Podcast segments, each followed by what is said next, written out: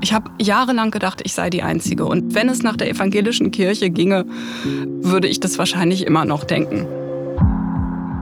Hi, herzlich willkommen bei 1 bis 2. Ich bin Nadia Kaludi und in diesem Podcast geht es um sexuelle Gewalt und was man tun kann, damit sich was ändert. Hier ist 1 bis 2. Schön, dass du uns zuhörst. Gerade erst war mal wieder evangelischer Kirchentag und das Thema Missbrauch wurde in gerade mal vier von über 2000 Veranstaltungen behandelt. Also anscheinend war das nicht wirklich wichtig. Es sieht so aus, als ob immer noch viele Protestantinnen der Meinung sind, dass es Missbrauch vor allem drüben bei den Katholiken gibt.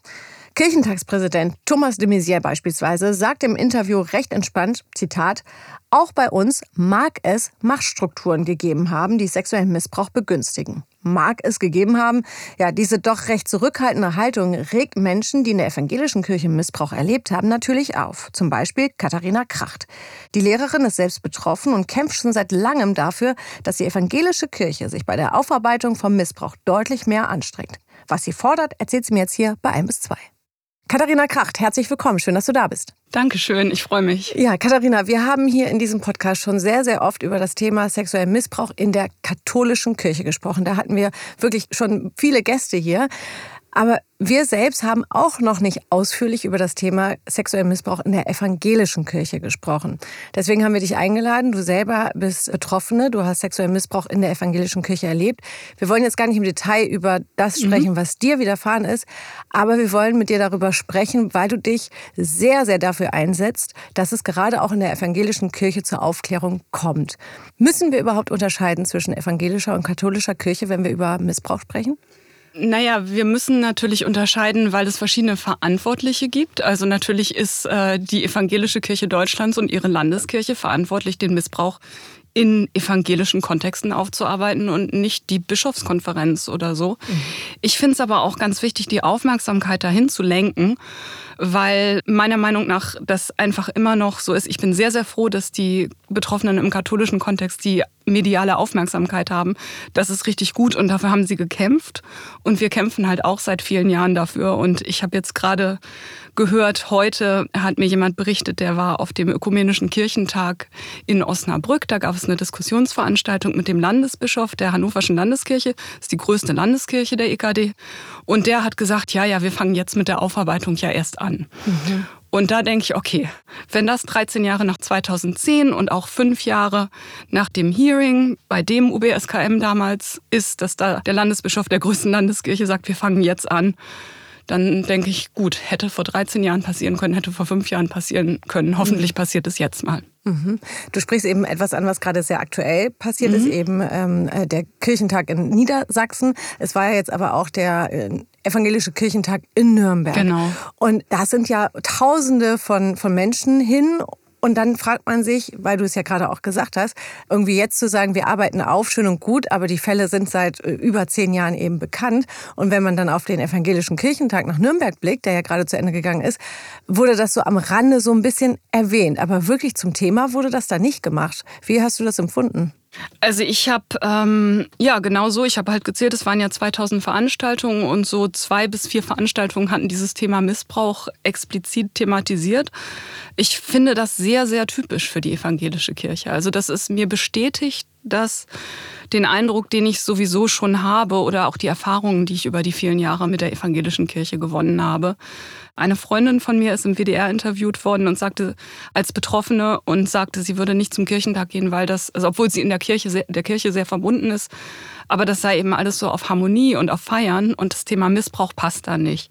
Und das ist, glaube ich, so eine Sache. Die evangelische Kirche ist sehr, sehr betont sich selber oder hat so eine Haltung, das ist die fortschrittliche Kirche. Mhm. Frauenordination, also Frauen können schon, ich weiß nicht seit wie lange genau, aber in meiner Jugend gab es schon eine Pastorin. Das ist also klar. Ähm, es gibt auch Teile der Kirche, man muss natürlich immer sagen, Teile der Kirche, die sich eben als queerfreundlich darstellen und so. Oder das auch sind. Das will ich denen nicht mhm. unterstellen, dass das nur eine Darstellung ist. Und das heißt, die haben so dieses Selbstbild, dass das, was sie machen, doch schon ganz toll ist. Mhm. Ja, und dann kommen halt diese Betroffenen mit dem Missbrauch. Und das passt da nicht rein, oder wie? Weil, weil du sagtest es gerade, also ich habe auch immer ja. so für mich das innere Gefühl, ach, die evangelische Kirche ist die coole Kirche, ja, die katholische Kirche ist die konservative Kirche. Jetzt, wenn wir aber zum Thema Missbrauch dahin gucken, dann versucht die katholische Kirche, so gut es geht, es, äh, kann man drum streiten, aber aufzuarbeiten. Bei der evangelischen Kirche wird es, du hast es gerade gesagt, von 2000 Veranstaltungen gab es gerade mal vier, wo das Thema Missbrauch zum Thema wurde. So cool ist ja dann die evangelische Kirche anscheinend doch nicht, wenn die daraus so ein Tabu macht. Oder warum haben die so eine Angst davor? Oder wie erklärst du dir das? Also ich glaube, sie konnten einfach ganz, ganz lange unter äh, so im Rückenwind der katholischen Kirche segeln. Und mir ist es auch schon öfter passiert, dass ich äh, auch sehr prominente evangelische VertreterInnen mit denen im Kontakt war und die mir gesagt haben, ja, aber in der katholischen Kirche ist es ja viel schlimmer. Und das ist, also von den Zahlen her wissen wir das ja gar nicht, wie viele Betroffene es in beiden Kirchen gibt. Mhm. Es gibt so erste Dunkelfeldstudien, die weisen darauf hin, dass es die gleiche Zahl an Betroffenen in beiden Kirchen geben würde, werden kann. Das ist ja auch zum Beispiel sehr klar, weil es ja auch äh, viele Betroffene gibt in den Heimkontexten. Ich sag mal so bis in die 70er Jahre hinein. Mhm. Und da hat die Diakonie natürlich genauso, äh, die war jetzt nicht irgendwie umgänglicher oder kindorientierter als die Caritas. Mhm. Jedenfalls gibt es keine Hinweise dafür. Also diese Betroffenen gibt es und dann gibt es eben Betroffene im Gemeindekontext, wo die Täter ich habe noch nicht von Täterinnen, TäterInnen gehört, aber das heißt natürlich nicht, dass es sie hm. nicht geben kann. Mhm. Ich höre vor allen Dingen von männlichen Pastoren und Diakonen, mhm. die ihr Amt ausgenutzt haben. Vielleicht können wir auf den Punkt noch mal ein bisschen näher eingehen. Du sagst eben gerade, du sprichst die Diakonie an, mhm. du sprichst die Gemeinden an.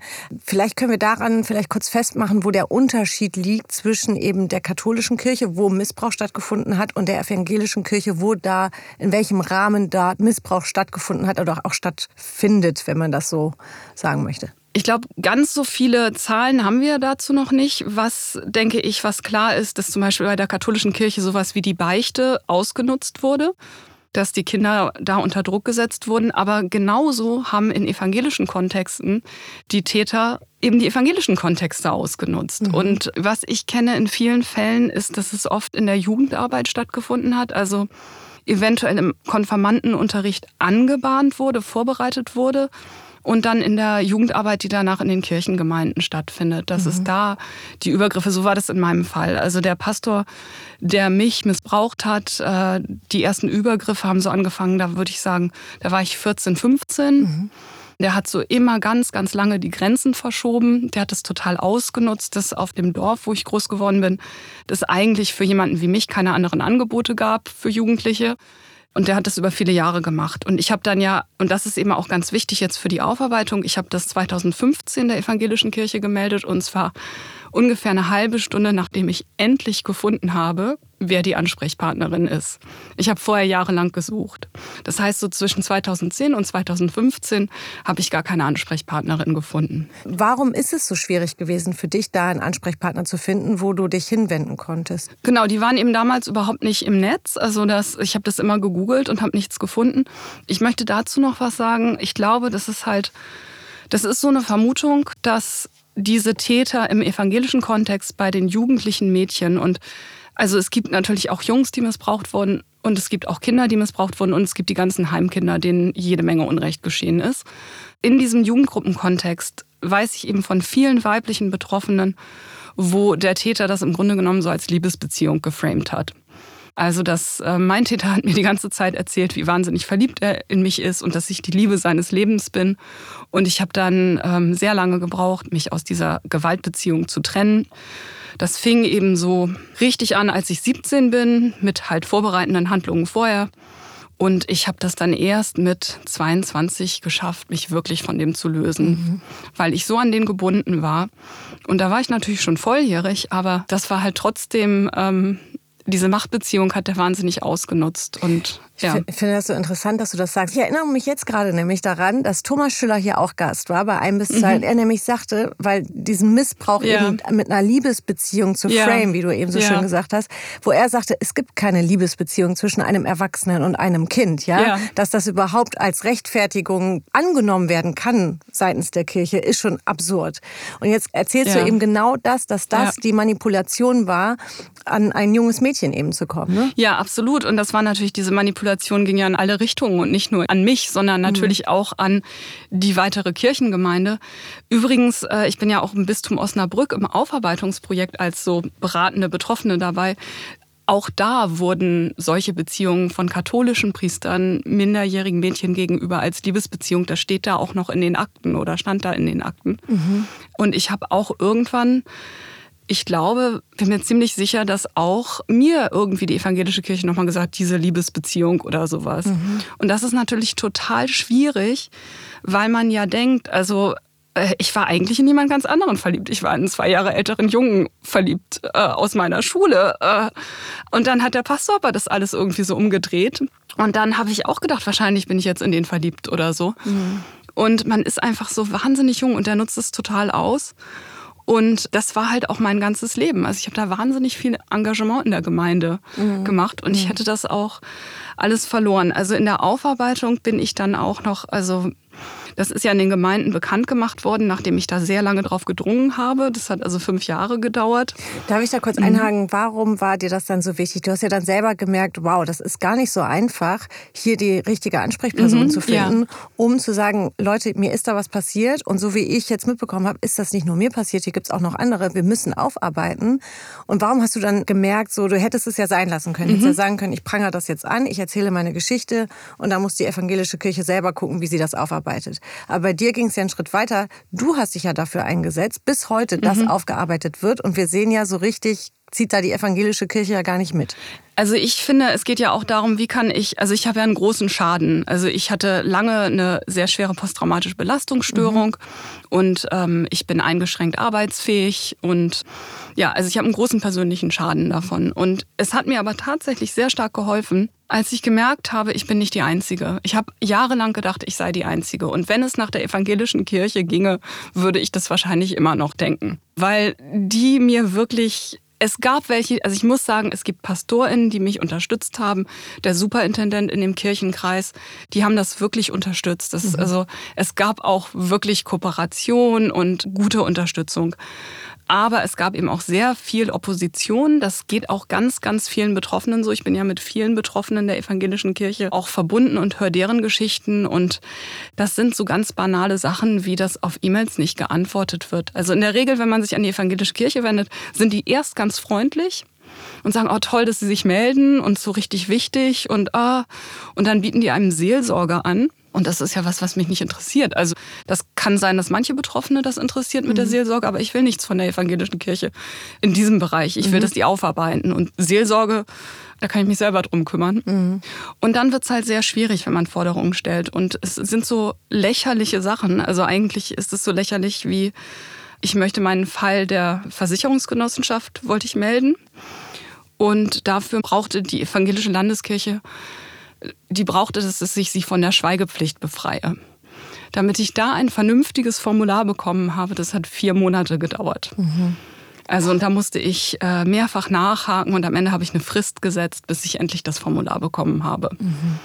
Und das ist jetzt 2022 gewesen. Ich brauchte dann im März nochmal ein Formular. Also ich musste die nochmal von der Schweigepflicht befreien. Und da war es wieder das Gleiche. Mhm. Und das sind so Sachen, so kleine bürokratische Hindernisse, dass einfach nicht geantwortet wird oder man schreibt eine E-Mail und es wird nur auf einen Teil geantwortet.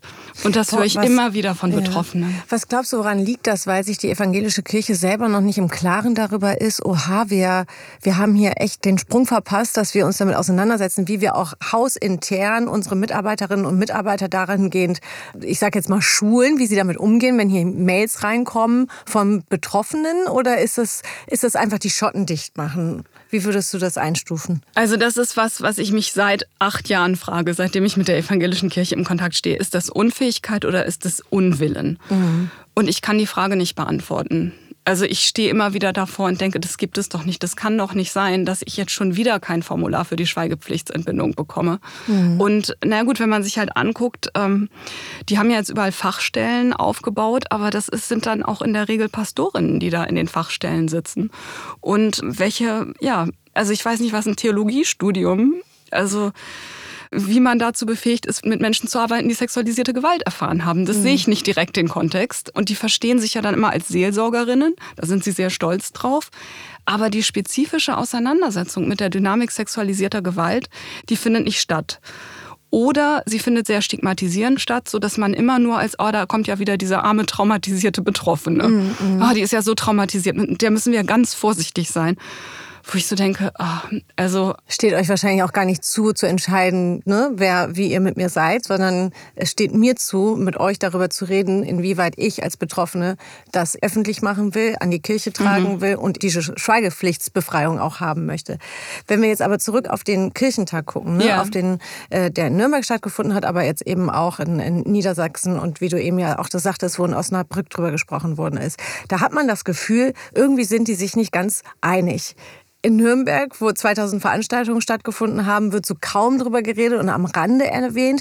In Niedersachsen hingegen sagen sie, 2025 wollen wir hier aufarbeiten. Wir wollen uns dieser Thematik stellen. Sind das nur einzelne laute Stimmen und die große Institution evangelische Kirche will aber davon nichts wissen? Oder wie würdest du das sehen? Also ich weiß nicht, ob wir das gleiche meinen, aber in Niedersachsen, das war ja ein ökumenischer Kirchentag und mhm. da waren sehr viele, das ist ja vom Betroffenenrat Nord mit organisiert worden, mhm. von den katholischen Betroffenen und die sind vielleicht schon einfach weiter mhm. und wie gesagt, Herr Meister hat sich da hingesetzt und gesagt, die Aufarbeitung fängt jetzt an. Mhm. Also das ist das, was mir berichtet wurde von mhm. jemandem, der dabei war. Ich war selber nicht dabei. Darum Entschuldigung an Herrn Meister, wenn er das doch nicht so gesagt hat, aber ich glaube schon, dass es das ausdrückt, wie grundsätzlich die Haltung ist ist. Also mhm. weil Frau Fers, also die Bischöfin Fers, die jetzt die vertretende, stellvertretende oder was weiß ich, Ratsvorsitzende der evangelischen Kirche in Deutschland ist, hat ja auch auf der Synode 2018 diese tränenreiche Rede gehalten, wo auch alles neu passieren sollte. Und ich kriege halt immer wieder von Betroffenen mit, dass sie die gleichen Probleme in den Landeskirchen haben wie ich. Und also das ist jetzt, wir sind jetzt fünf Jahre nach dieser Rede von Frau Feers.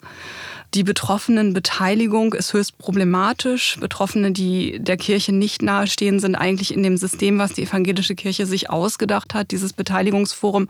Da sind sehr engagierte Menschen dabei, die das auch sicherlich sehr gut machen mhm. wollen. Und ich hoffe auch, dass sie das gut machen können. Die sind aber zu einem sehr großen Teil sehr kirchennah. Und wir können ja davon ausgehen, dass es recht viele Betroffene gibt, die einfach mit der Kirche nichts mehr zu tun haben wollen. Und was ist mit deren Bedürfnissen? Wie werden die vertreten? Du gehörst ja dazu, ne? Du sagst ja heute, ich glaube nicht mehr an die Kirche.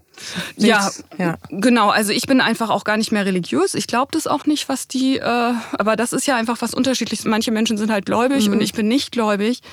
Ich finde, als Organisation muss die Kirche in die Verantwortung gehen, weil das kann ja nicht sein, dass ihre Angebote so sind, wenn sie zum Beispiel einen Gottesdienst anbieten, dann kann das sehr, sehr wichtig sein für Betroffene, die gläubig sind. Mhm. Und das ist, entspricht sicherlich deren Bedürfnissen, sonst würden die da ja da nicht hingehen oder das nicht mitgestalten. Mhm. Aber was ist mit den Betroffenen, die ganz andere Bedürfnisse haben? Mhm. Also das ist natürlich dann sehr klar, sehr einfach, sich sozusagen diejenigen zu stützen, die sowieso das eher wollen, was man selber will und was ins eigene Programm passt. Aber die Verantwortung heißt ja auch, ich muss mich auch den Betroffenen stellen die nichts mehr mit der Kirche zu tun haben wollen. Mhm. Du hattest immer mal wieder erwähnt, Betroffene laufen gegen Gummiwände. Ja. Was genau können wir darunter verstehen? Ja, das ist so ein bisschen dieses Freundliche der evangelischen Kirche. Also was ich gemerkt habe, als ich da in diesem betroffenen Beirat war, wo ich dann ja später nicht mehr mitgemacht habe, weil ich Partizipation anders definiere, als das da entwickelt wurde. Da wird dann immer gesagt, ja, ich höre Sie. Und wo ich so denke, ja klar, denke ich, dass du mich hörst. Also ich denke, wenn du nicht hören könntest, dann hätten wir eine andere Lösung gefunden, um zu kommunizieren. Also ich gehe davon aus, dass wir einander hören. Das ist ja so das Unverfänglichste überhaupt, was man sagen kann und womit man Empathie vorgaukeln kann und Verantwortung vorgaukeln kann oder mhm. signalisieren kann. Ich will gar nicht vorgaukeln sagen. Aber wenn das nicht weitergeht, also was habe ich davon, dass die akustischen Signale in mein Gehirn eindringen irgendwie? Das muss ich ja in Handlung umsetzen. Was wäre denn ein Handlungsstrang, den man deiner Meinung nach von Seiten der evangelischen Kirche sehr einfach umsetzen könnte, um eben Betroffenen einen leichteren Zugang zur Aufarbeitung zu geben? Ja, ich glaube, so ganz einfach geht das wahrscheinlich nicht weil Aufarbeitung ja was sehr Komplexes ist und weil das ja auch immer nur was Gegenseitiges sein kann. Also man kann ja auch nicht sagen, das und das ist Aufarbeitung und dann, dann ist der Prozess abgeschlossen. Das kann man ja höchstens immer dialogisch irgendwie abklären, wie das ist.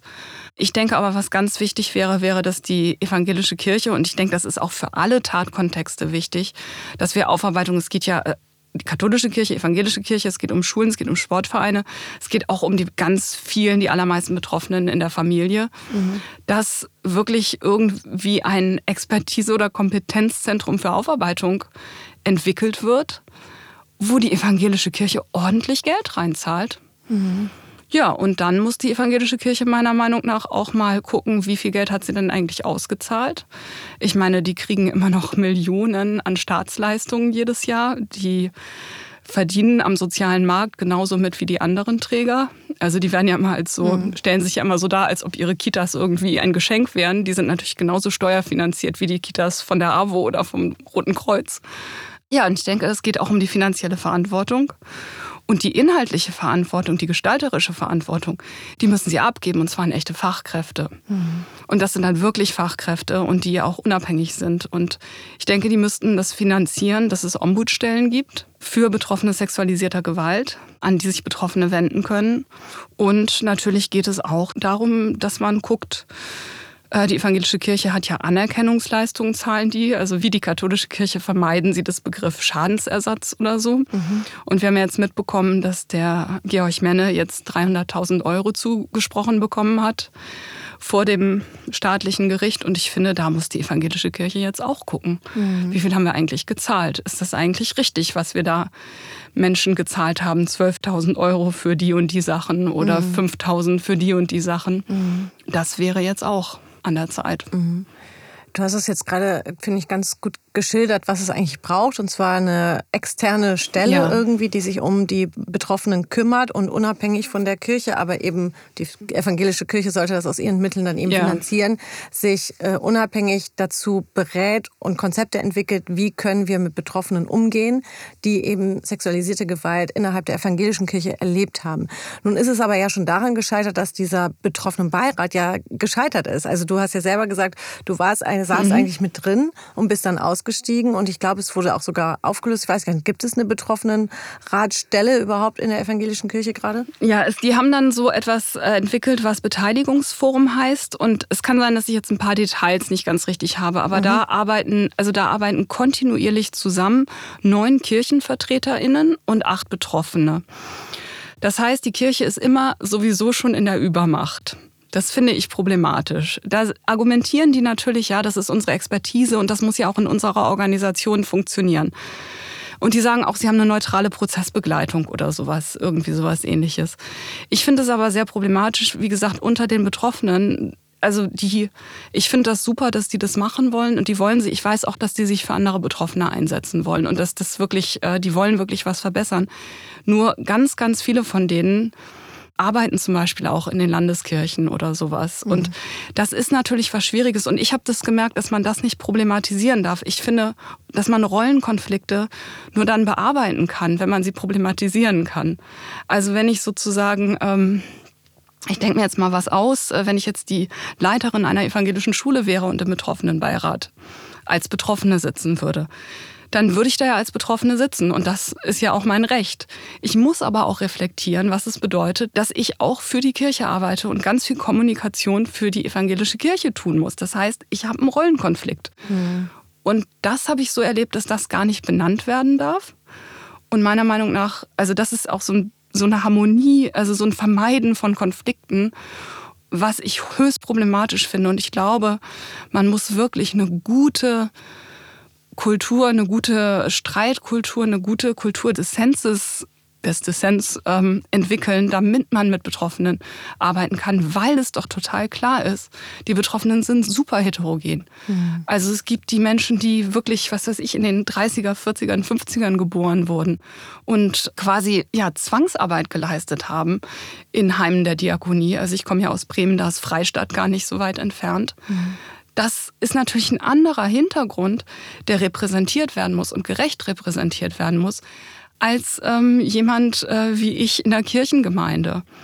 Also allein schon die Generationen sind anders. Und dann gibt es Leute aus den verschiedenen Regionen Deutschlands und so weiter. Und ich glaube, dass das so gar nicht gegeben ist, dass, mhm. dass das sehr vereinheitlicht wird. Würdest du sagen, was die Aufarbeitung betrifft, könnte die evangelische Kirche von der katholischen Kirche etwas lernen? Das würde ich mich nicht zu sagen trauen, weil ich das nicht wirklich beurteilen kann und das kann ich nicht sagen. Ich glaube, mhm. ich glaube, dass wir alle noch gar nicht wirklich wissen, was Aufarbeitung ist und mhm. wie das geht und welche Form von Gerechtigkeit es gibt und dass das auch, also alle Betroffenen sind natürlich insofern gleich, als dass sie die gleichen Rechte haben und mhm. den gleichen Anspruch haben, dass man irgendwie versucht, wieder Gerechtigkeit zu schaffen. Mhm. Und gleichzeitig ist ja diese Form von Gerechtigkeit kann ja bei der einen Person anders aussehen als bei der anderen. Mhm. Und ich glaube, das ist wirklich ein langer Prozess und das ist ein Prozess, den man auch nicht nur innerhalb dieser Organisation schafft. Ich glaube, man braucht da wirklich ganz massiv Input von außen und man braucht Leute, die immer wieder als Anwältin der Betroffenen da auch wieder immer wieder den Finger in die Wunde legen. Mm, mm.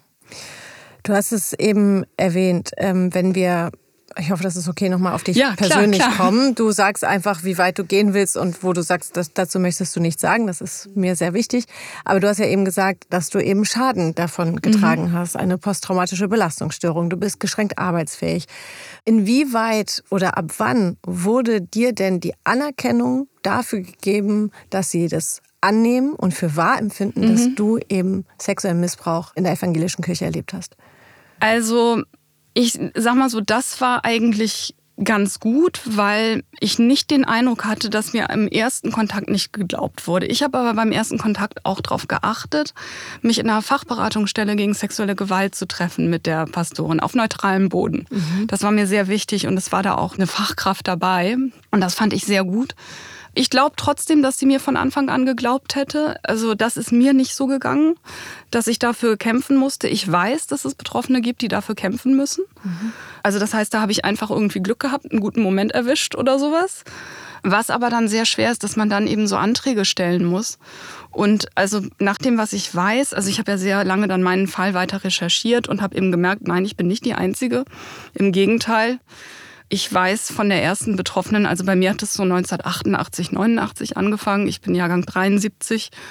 Und ab 1972 gab es wahrscheinlich betroffene Mädchen. Hm. Und bis 2000, 2001. Also wir wissen eigentlich, dass dieser Täter 30 Jahre lang junge Mädchen sexuell belästigt hat und auch missbraucht hat. Du hast gerade einen sehr wichtigen Punkt angesprochen, finde ich. Und zwar hast du selbst recherchiert. Mhm.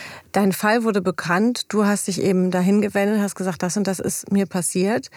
Und anstatt dass die evangelische Kirche ja dann selber irgendwie einen Aufruf startet und sagt, bitte, nee. ne, das hat ja, glaube ich, gar nicht stattgefunden, Nein. sondern du bist selbst in die Eigeninitiative, in die ja. Recherche gegangen, um zu gucken, Moment mal, ich muss jetzt mal gucken, gibt es eigentlich auch noch andere? Und das wäre ja eigentlich die Aufgabe dann einer Aufarbeitungsstelle oder überhaupt im Interesse der evangelischen Kirche hätte das doch sein müssen, zu sagen, oh, Moment mal, wir müssen mal gucken, ist Katharina da die Einzige oder gibt es mhm. noch andere?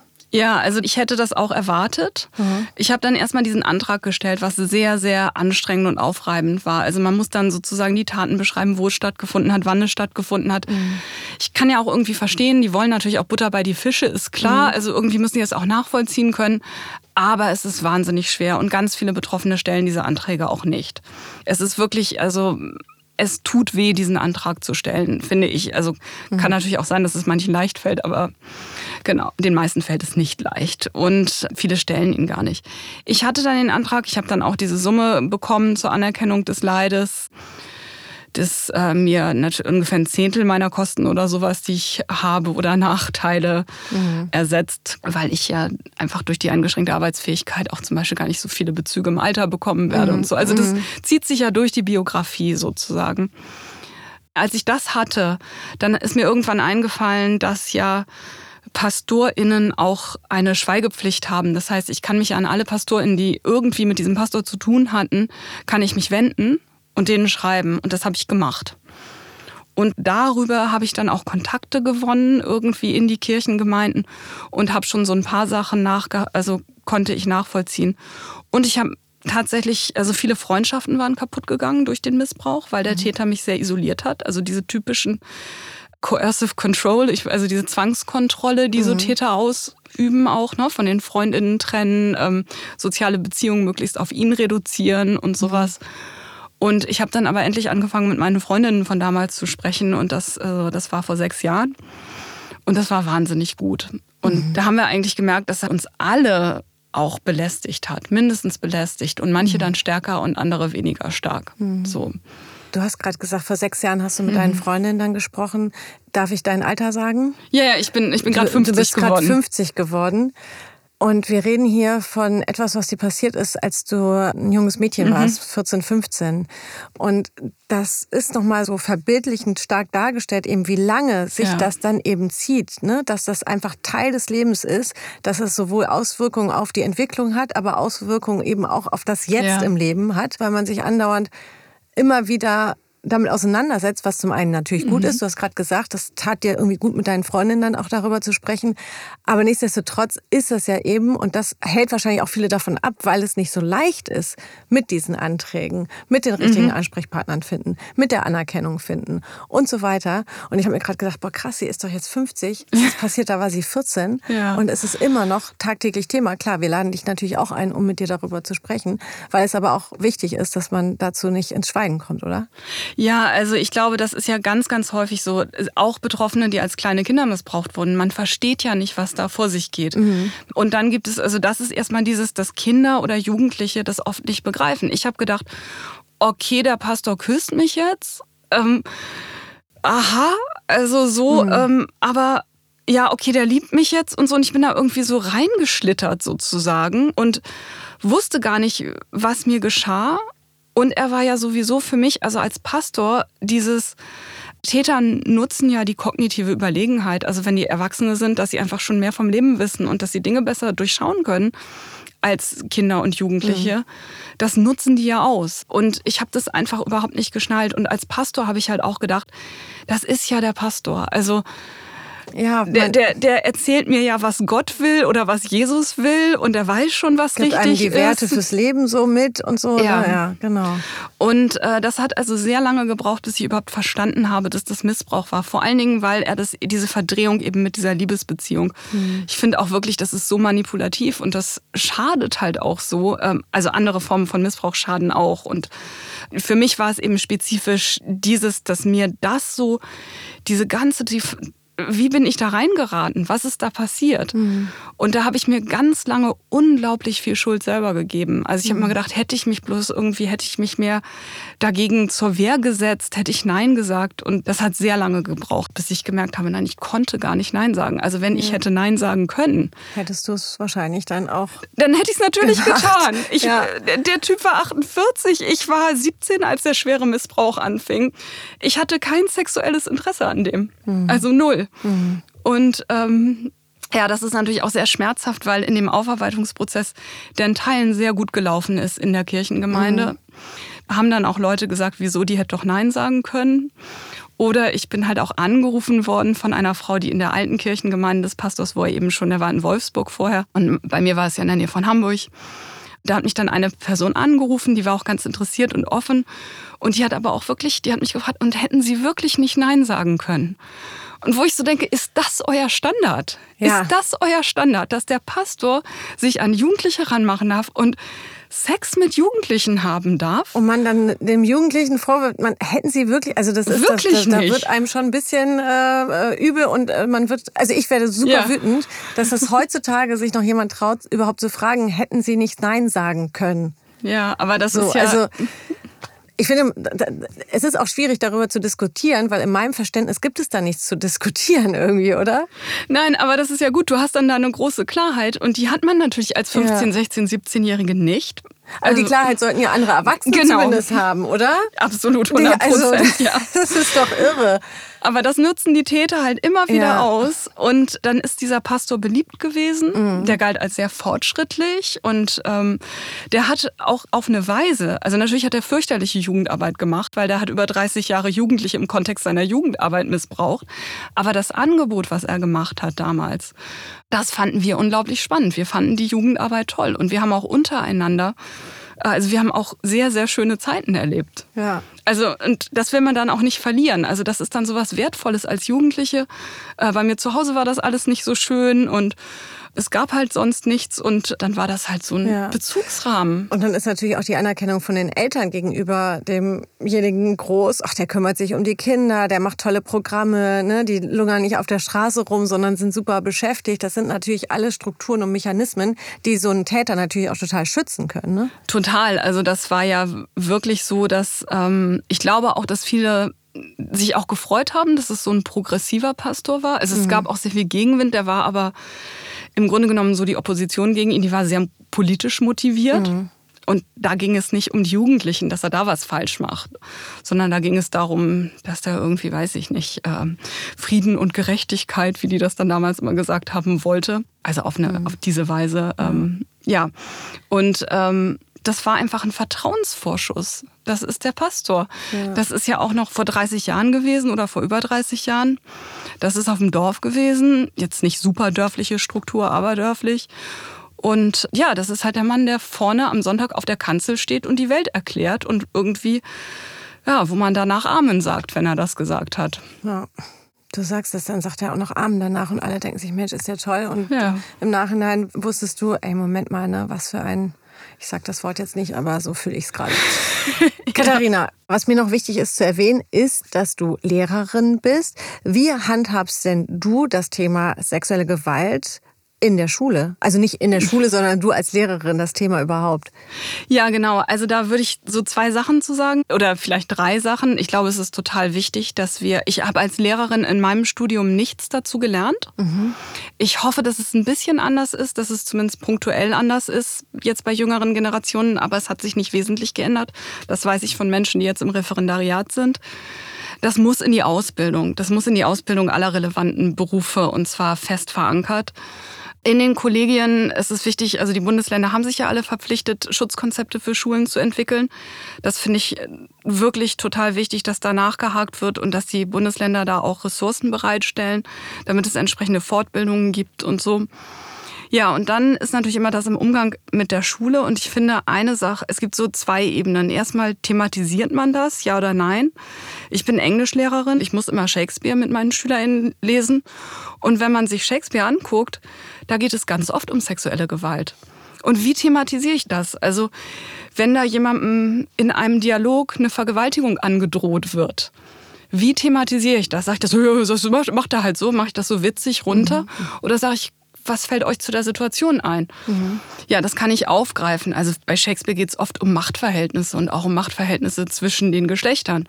Und das ist ja auch in anderer Literatur so. Und wenn ich das einfach aufgreife, kann ich das in meinem Kontext thematisch verbunden unterrichten. Und dann kann ich, also ich habe dann zum Beispiel irgendwann mal gesagt, wir müssen über Consent sprechen und äh, habe dieses Video zu diesem ich als Englischlehrerin, Consent is, is like tea oder so, also dieses mhm. T-Consent, was mhm. da die britische Polizei mal entwickelt hat, das ist super. Also T-Consent auf YouTube eingeben, kriegt man das Video auch mit deutschen Untertiteln. Und ich denke, Schulen müssen halt ganz stark reflektieren. Also Schulen brauchen sexualpädagogische Konzepte, die müssen sich mit diesen Geschlechterfragen auseinandersetzen. Äh, ich arbeite halt auch viel mit Jugendlichen, die nicht binär sind und die berichten von Gewalt in der Schule. Mhm. Und das sind auch Sachen, wo wir uns mit diesem Thema auseinandersetzen müssen. Also ich glaube einfach, da braucht es eine Fachlichkeit im Kollegium. Und es braucht eine Auseinandersetzung mit dem Machtgefälle. Ich habe halt einfach Notenmacht als Lehrerin. Das muss ich gucken, wie gehe ich verantwortlich mit der Macht um. Mhm. Und es muss klar sein, dass es keine Liebesbeziehung zwischen Lehrern und Schülerinnen geben kann. Und in welcher also Konstellation auch immer. Also auch wenn es eine Lehrerin ist und Schüler oder sowas, dann wird das ja auch immer so romantisiert. Also so ein Bullshit, das ist auch Machtmissbrauch. Katharina Kracht, Vielen, vielen Dank, dass du uns heute sehr persönlich von dir erzählt hast, aber auch nochmal ganz klar aufgeschildert hast, wo die evangelische Kirche wirklich dran zu arbeiten hat, was das Thema Aufarbeitung zum Thema sexuellen Missbrauch betrifft. Vielen Dank, Katharina. Ja, gerne. Also eine Sache ist mir total wichtig, dass ich die so aus meiner Sicht noch mal ganz kurz klarstelle. Katharina hat das ja sehr eindringlich eben geschildert, ja, dieses so ich war 14, 15, 17 und da ist so ein 48-jähriger oder wie alt der da damals war und missbraucht mich. An dieser Stelle will ich einmal ganz klar sagen, jemand der 14 oder 15 oder auch 17 ist, muss nicht in der Lage sein, das zu erkennen, was da gerade passiert, da liegt die Verantwortung einfach bei dem Erwachsenen. Und zwar sowohl in der Institution als auch bei dem Täter zu wissen, ey, ich überschreite hier gerade Grenzen. Und nur weil man 14, 15 ist, heißt das nicht, dass man da schon irgendwie feinfühlig aufgeklärt sein muss, vor allem vor 30 Jahren noch weniger als heute, um zu wissen, oh nee, hier schreitet gerade jemand über seine Grenzen. Sie hat es ja gesagt, ne, man ist so jung, man denkt da gar nicht drüber nach. Und das ist, glaube ich, nochmal was, was ich hier nochmal unterstreichen möchte. Auch im späteren Alter muss man sich dafür nicht rechtfertigen, dass man so jung war, weil man ist halt eben jung, man ist unerfahren. Und zum Glück reden wir heute darüber, auch unter anderem hier in diesem Podcast, dass man eben aufklärt und sensibilisiert. Aber die Verantwortung liegt niemals bei dem Kind, sondern immer bei den Erwachsenen. Und hier jetzt noch ein wichtiger Hinweis für euch. Die Missbrauchsbeauftragte der Bundesregierung hat einen Dialogprozess gestartet. Da geht es um die Aufarbeitung sexueller Gewalt in Einrichtungen und um die Frage, was eine echte Beteiligung betroffener Menschen ausmacht und wie diese sichergestellt werden kann. Die Missbrauchsbeauftragte möchte deshalb gemeinsam mit Betroffenen und Menschen, die in Institutionen, also Sportvereinen, Kirchen oder Schulen arbeiten, Standards und Kriterien zur Beteiligung Betroffener an Aufarbeitungsprozessen entwickeln. Alle Links zu dieser Aktion haben wir euch hier in den Shownotes verlinkt. Und wer Lust hat, der kann sich dort schnell melden unter dialogprozess.ubskm.bund.de und der Anmeldeschluss ist der 9. Juli.